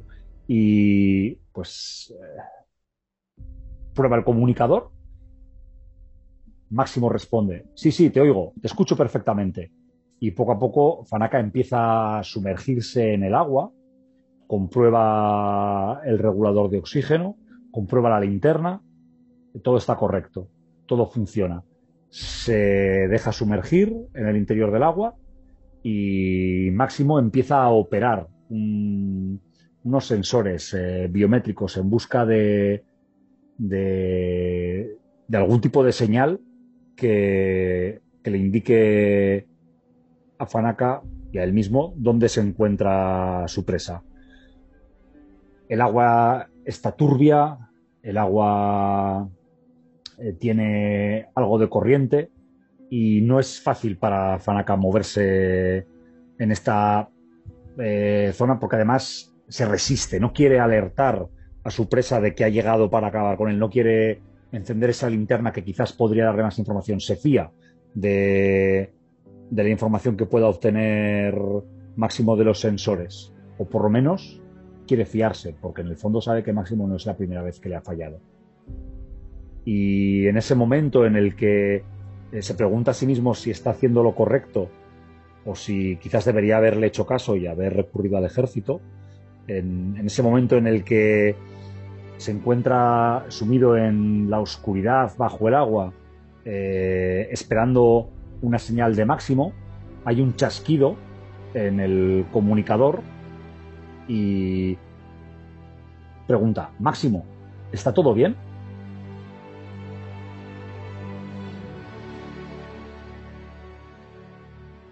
Aquí lo dejo. Tienes tú, Antonio. Vale, con la curiosidad de cómo hemos alterado el turno, lo bastante tú y yo. O sea que. vale. Bueno, no hay problema. Lanzar un de 6, ¿verdad? Si sacas, si sacas tres o más, acabas tú la cena también. Bueno, pues la acabo yo. Eh, en este caso, como he sacado por encima del valor que tengo actualmente de ímpetu, salgo mal parado. O sea, para, exacto. Bueno, tú eres el atardecer, el que encuentras finales malos para, para nuestro Correcto. protagonista. Eh, Lo que sí que hacemos es subir un punto. sí. Su... Máximo, Máximo, contesta. Y a través del agua llega el sonido atemperado de una explosión. Eh, Tanaka, perdón, Fanaka, eh, nada con fuerza, intenta impulsarse a toda velocidad hacia la superficie y cuando llega al muelle eh, lo que ve es la triste iluminación de los restos llameantes que, que hay en el pequeño puesto de control que, que Máximo había, había planteado allí. Eh, Sin embargo, a pesar de que pues, eh, empapado sube al muelle y empieza a gritar con el arma en la mano, eh, Máximo, ¿estás ahí? Máximo, ¿estás ahí? No consigue encontrar el- ni restos ni el cuerpo de su compañero. Lo que sí que ve es un rastro innegable, porque ha podido verlo en- durante las semanas en las que ha estado persiguiendo a Nefi por la, por la tierra y le queda patente. Eh, Nefi ha estado allí y, se ha llevado a Máximo como hizo con su mujer. Eh, la explosión, al parecer, pues eh, eh, ha servido para o bien acabar con su compañero, para dejarlo inconsciente. No lo sabe, no, no ve restos evidentes ni de un impacto de un arma de gran calibre. Es- Está turullado. Ahora, mismo su capacidad de, obtener información del entorno está completamente rota por todas esas emociones de odio y de, de frustración que, que siente. Y ahora sí, con la linterna en la mano, busca, busca, busca, hasta que por fin encuentra el cuerpo de Máximo. Eh, se ha arrastrado, se ha arrastrado con graves heridas, ¿de acuerdo? Pero cuando toma sus manos, su compañero apenas consciente, eh, no puede dejar, a pesar de que se considera un, llamamos tío duro, ¿no? No puede dejar escapar unas lágrimas al tener las manos temblorosas de Máximo entre las suyas. Te pide perdón, lo siento, no tenías razón, debería de haberte hecho caso y no haber cedido a, a este impulso que me consume. Y Máximo parece que está intentando exhalar, quién sabe, si quizás unas palabras de perdón, pero no, no tiene fuerzas. Sus, sus ojos se apagan por completo. Eh, su pecho, que hasta ahora se movía con dificultad, pesa. Y Fanaka hace el máximo esfuerzo para contener un grito de rabia, un grito de, de odio, mientras piensa que tiene que cambiar algo. Eh, da igual lo que haga. su, presa siempre se anticipa. Lo que siempre ha sido su fortaleza durante toda su carrera como cazarrecompensas, como fuerza de la ley, eh, ahora mismo juega en su contra. Van dos veces, tres veces seguidas. Primero consiguió escapar de Sevalon. Segundo, consiguió encontrarlo y acabar con su mujer mientras él mismo estaba en su propiedad. Y ahora esto. No sabe cómo, pero va a ponerle fin, aunque tenga que cambiar toda su manera de, actuar y tenga que tomar decisiones absurdas o drásticas. Está dispuesto a ello. Vale.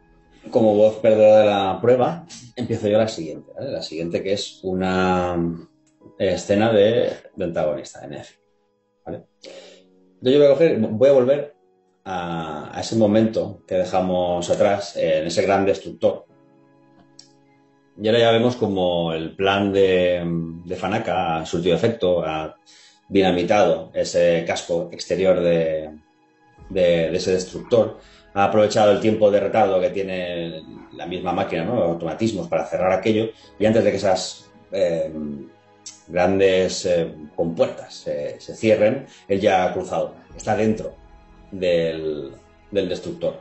Y ahora volvemos a, a, donde está Nefi. Nefi está controlando esa gran nave, atenta a, los ataques de los humanos que abordan su nave, que ya siente como si su propia piel, lanzándose como mosquitos, lanzándole torpedos, iones, toda clase de las armas que tienen.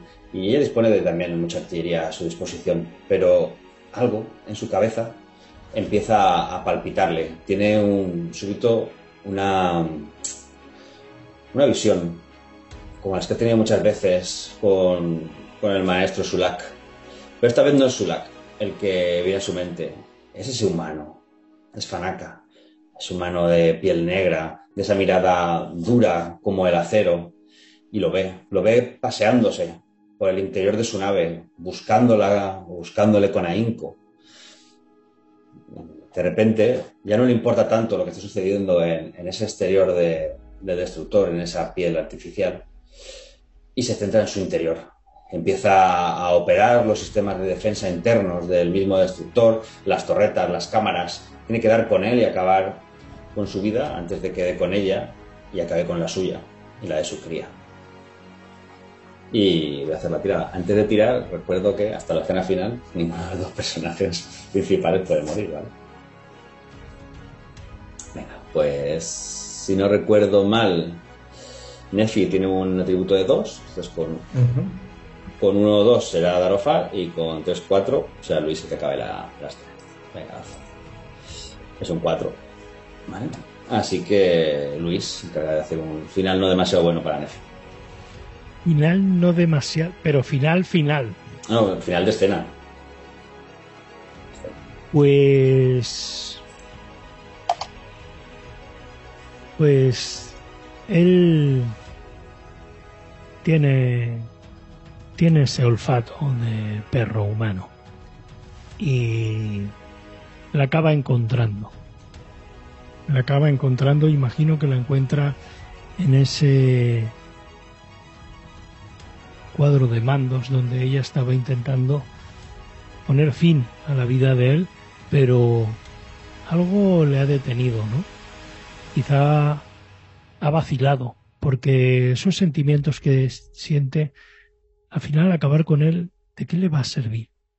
La guerra no se combate con más guerra esos sentimientos que ha tenido y que para los humanos son moralmente correctos, a ella le han provocado que esté siendo apuntada con un arma. Bueno, de hecho no está siendo apuntada, está siendo apuntada Omni. Y de esa arma sale un fulgor violáceo que impacta contra Omni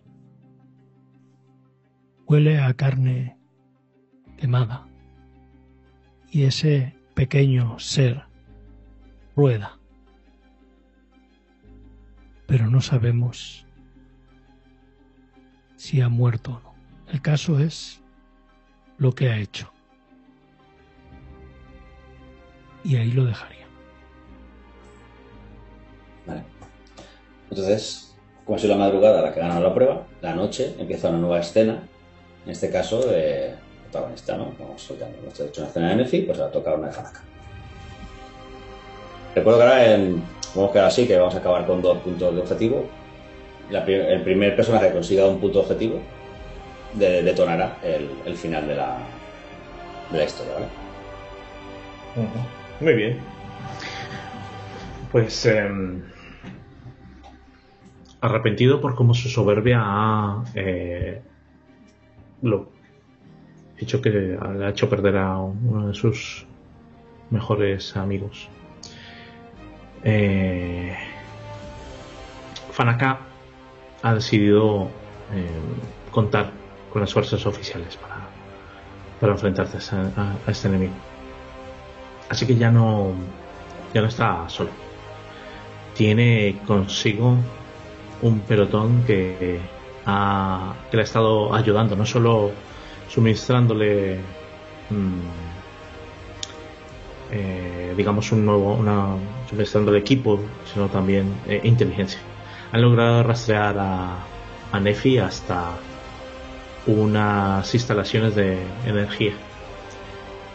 Mm, cámaras de fisión eh, son capaces de generar energía para todo el país. Y parece que ella ha logrado colarse desde algún lugar.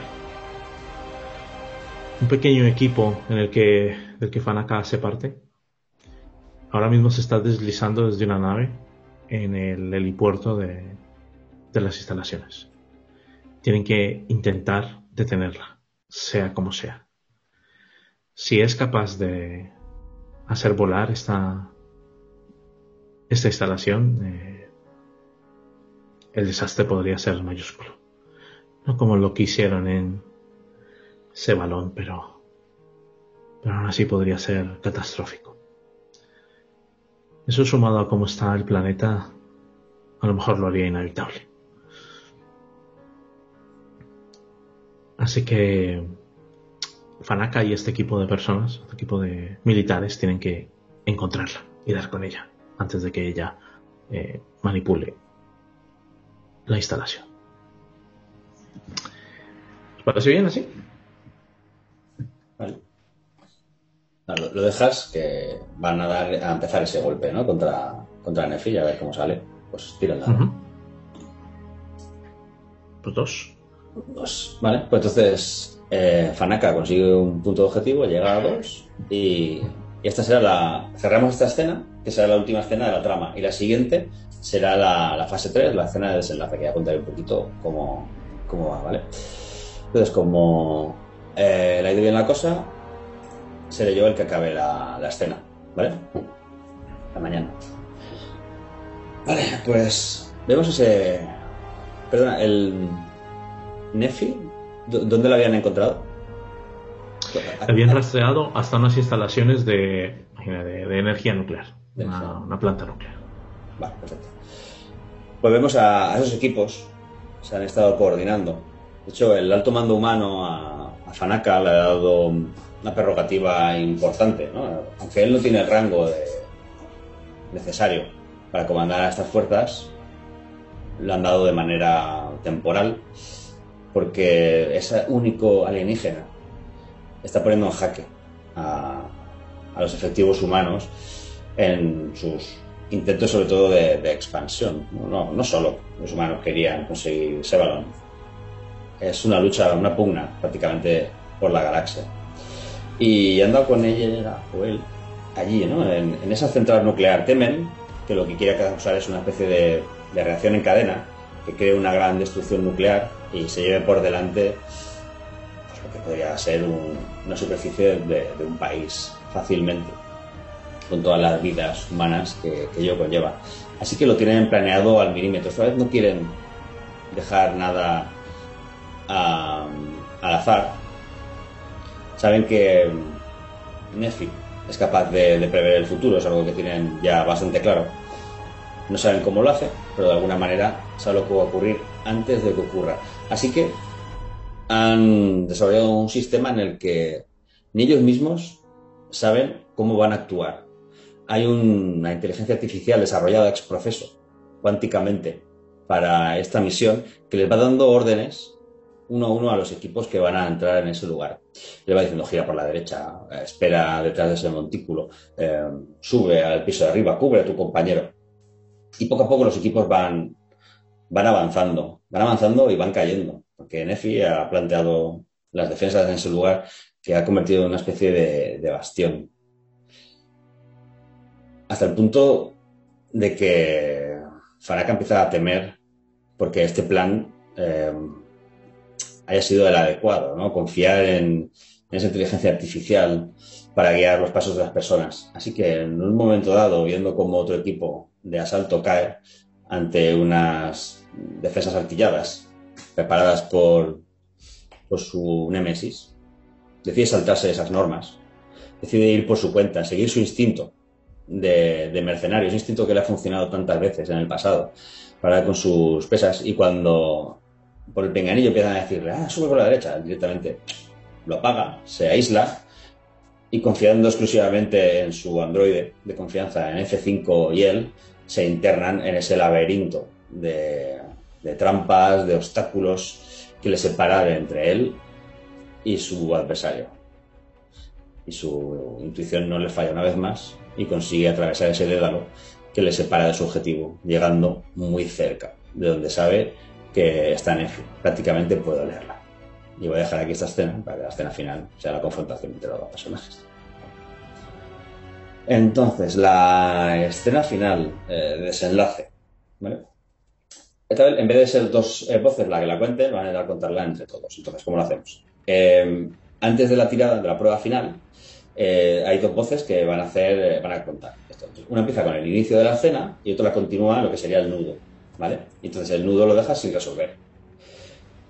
Ahí hacemos una prueba, que es una de las voces eh, diurnas, tira un dado y le suma los puntos de objetivo que ha conseguido el protagonista, dos en este caso, y la otra voz tira un dado y le suma los puntos de objetivo que ha conseguido Nefi, uno en este caso.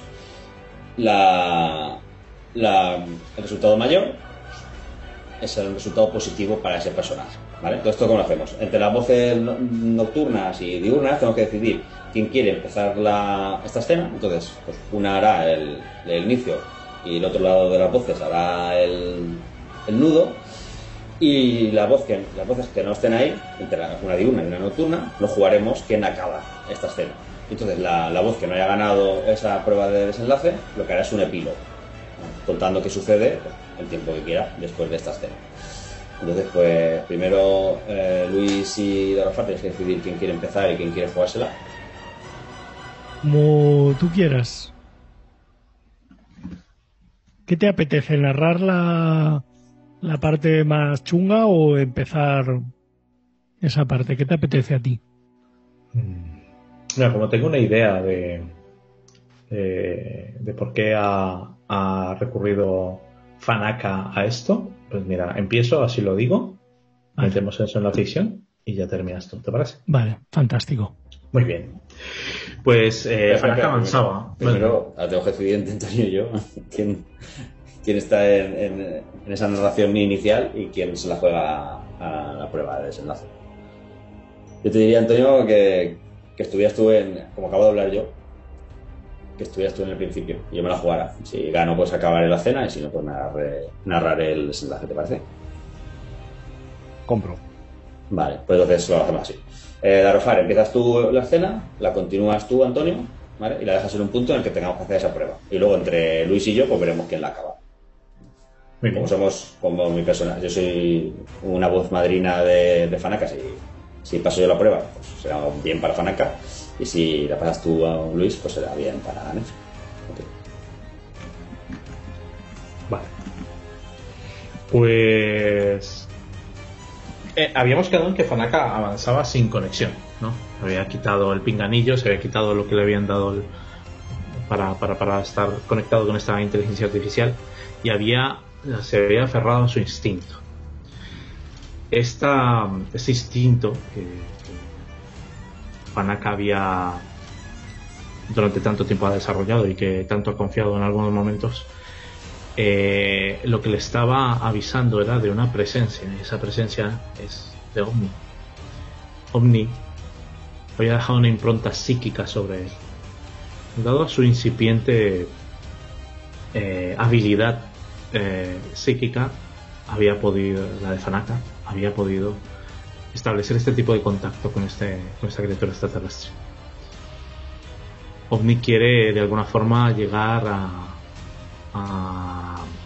la salvación de, de su progenitor y, y, entiende que la mejor forma es ayudar a, a este ser.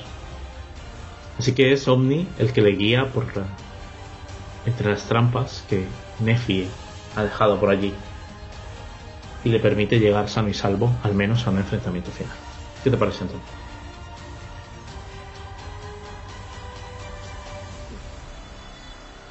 ¿Está muteado? Estaba muteado, no, sí, perdona.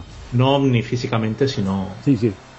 la misma, la misma forma en la que Shuluka se comunicaba con, con Nefi, pues ahora Omni se comunica con, con Fanaka. Porque supongo que lo que ambos quieren es que ese encuentro final se, produzca de manera singular. Pero la sensación que tiene Fanaka conforme va oyendo las explosiones, va oyendo los gritos eh, en, esa estructura laberíntica de pasillos y conductos, mientras va viendo cómo los que él mismo ha traído al matadero van quedando atrás, eh, siente que, que, el momento está aquí, pero tiene una punzada de duda porque no acaba de tener claro si está aquí por voluntad propia o solamente porque porque Nefi así lo ha programado mm, y por por primera vez en mucho tiempo siente miedo. Siente que realmente él cuando puso un pie dentro en estas instalaciones estaba convencido que había llegado el momento de su venganza y era una palabra que, era, eh, estaba grabada a fuego en su mente, venganza, y, y, ahora siente temor, siente temor de que realmente, de verdad, eh, lo que se está es dirigiendo a un final programado contra él. Y, y de nuevo vuelve a sentir esa frustración porque tiene que alejar esos pensamientos, él mismo no, no, se soporta, en ese momento no se soporta a sí mismo, no soporta esa debilidad. Y la única manera que encuentra de expulsarla, de sobreponerse a ella, es recurrir al odio, al odio que siente hacia Nefi. Así que eh, se concentra en recordar y una y otra vez eh, las manos temblorosas de Máximo, cómo sus ojos se apagaban eh, en esa en esa noche iluminada por, por las llamas y, también se concentra en, en ese día en el que de repente, sin previo aviso y sin poder hacer nada, el cuerpo de su mujer desapareció de su casa. Aglutina todo ese odio para, tras arrastrarse por un conducto, salir a una gran sala a la que llegan eh, grandes tuberías eh, hacia condensadores, hacia eh, maquinaria eléctrica, no era máximo que entendía de estas cosas. Entiende que tiene mucha tecnología y que seguramente eh, el lugar pues bueno, pueda ser peligroso si, si hay una fuga o una explosión, pero ya no le importa. Solo empieza a chapotear entre el agua que se levanta, que cubre pues como un palmo el suelo a su alrededor y se concentra en escuchar. Se concentra en intentar detectar de alguna manera un sonido, eh, algo, una, visión por el rabillo del ojo que, que, le diga dónde le está esperando y Nefi. Y, y mientras busca, eh, intentando mantener el máximo silencio, acaba recordando como siempre Nefi se ha adelantado a todos sus pasos y tiene un rapto de iluminación en el que él se, piensa para sí mismo esto Nefi ya lo ha vivido en su cabeza y se dispone a hacer algo que pues quizás eh, el alienígena no haya previsto y es darse la vuelta y salir y aquí os lo dejo ¿Pues yo? No, ahora hacemos una prueba. Ahora tiramos. Bueno, tiráis. Claro, sí. Bueno, lo jugamos el final, tú y yo, Luis, pues tenemos un dado de 6 y le sumamos el atributo, ¿vale? En caso de empate, el personaje que tenga el atributo más alto ganaría. En este caso, el atributo más alto lo tiene Nefi. Pero yo sumo 2 y tú sumas 1. Vale, la cosa, pues, vamos a ver cómo sale. Eh, Pero, ¿es el atributo o los puntos de objetivo? El atributo. Para desempatar, en caso de empate, es el atributo. Vale, pues tiro. Sí. Un 1. Oh, y un 6. vale, pues. Eh, contaré yo el final de esta escena y luego tú contarás un epílogo. Vale, vale. me parece fantástico. Entonces, el que huye entiendo que era Fanaka, ¿no? Que, ha decidido no, no completar. Fanaka lo que ha decidido es no continuar el plan que está convencido que ha tejido Nefi y hacer algo que Nefi en ningún momento haya podido. Vale, que había entendido que hubiera complicado va a ser hacer una resolución. Vale, entonces quiere ser. Eh, quiere innovar algo, ¿no? Quiere, que no caer en sus redes, pensar por delante de ella que ya piensa. Salir de allí, salir del lugar, salir del lugar en el que Nefi ha planteado su última trampa y reconducir la situación a algo diferente. Vale. Pues el corazón de, de Fanaka, recordando esos momentos tan duros, se ha endurecido. Y decide sacrificar lo último que, le queda. Va a usar a, F5B como señuelo. Él sabe que si sigue la línea que tenía prevista para dar con Nefi, en el fondo está siguiendo lo que ha previsto ella en su mente con anterioridad. Así que le da las órdenes a F5B de que continúe con su plan tenía previsto meterse, continuar por esos conductos, llegar hasta una sala principal en la que se manejan los reactores, donde él está convencido que le espera Nefi, a sabiendas de que F5B caerá en alguna de las trampas que tiene preparada su antagonista y acabará destruido. Pero no piensa, pero piensa sacarle partido a ese sacrificio, que no sea en balde.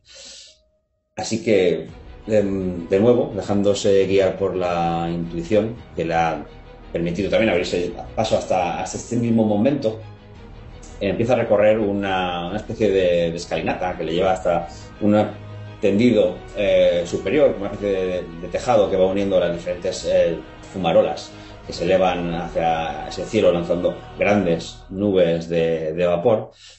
Allí lleva unos, unos cables, unos tendidos penosamente va atravesándolos, recortando su silueta contra la luna nocturna, hasta que, de manera inesperada, incluso para él, ve una claraboya superior y en el interior ve a, Nefi, a su antagonista, en una especie de, de piscina que, se ha, que ha improvisado. Y como su robot sale de una de esas tuberías para caer justo delante de su antagonista que la desintegra con uno de, sus armas de, plasma. Una pequeña gota de, humedad sale por su ojo porque es el último amigo que le quedaba, aunque, aunque fuera un androide. Entonces, eh, prepara las cargas que le encanta usar con habilidad, las lanza contra esa claraboya él sabe perfectamente en qué momento van a detonar, salta de ese cable en el que está conectado directamente al interior, mientras aún está en el aire, explotan esas cargas, rompen los cristales que caen encima de Nefi, aturdiéndola, haciendo que su capacidad de precognición sea inútil. Y él cae con unos amortiguadores que en su arnés, digamos, justo delante de ella. La tiene a, a su merced, lo ve ahí, a Nefi, saca dos armas gemelas la apunta a la cabeza y dice, esto ha durado demasiado tiempo, ahora vas a pagar por todo lo que me has hecho. Aprieta los gatillos, rayos de plasma surgen de, sus armas y desintegran la cabeza de, de su némesis. Y cuando ya se está girando para largarse de allí, no es una persona que se recree en las cosas que ha hecho, escucha un llanto. Un llanto que aunque es de una raza alienígena, aunque no es de su especie ni de su planeta, lo reconoce como el llanto de un bebé. Se acerca al cuerpo destrozado de su antagonista y ve como a su lado hay un, pequeño ser, un, pequeño cetaliano. Su mera visión, ese ser indefenso, que sabe que es el último de su especie, le consigue hacer reblandecer lo poco que queda de su seco corazón. Se agacha lo coge, lo mira a uno de esos grandes ojos negros que tiene y le dice, he acabado con tu progenitor, pero yo tampoco tengo hijo. Tú y yo formaremos una nueva familia. Y con él en brazos, cubriéndolo con esa capa roja de estampados color negro y, a blanco, sale a la noche de la ciudad a informar de que ha acabado con la amenaza y que la central no va a explotar. Y hasta el momento del epílogo. Y lo que él no sabía es que esa cría que tenía en brazos estaba proyectando a las mentes de toda la raza humana lo que estaba ocurriendo allí. Toda la raza humana vio como uno de los suyos mataba al último ser.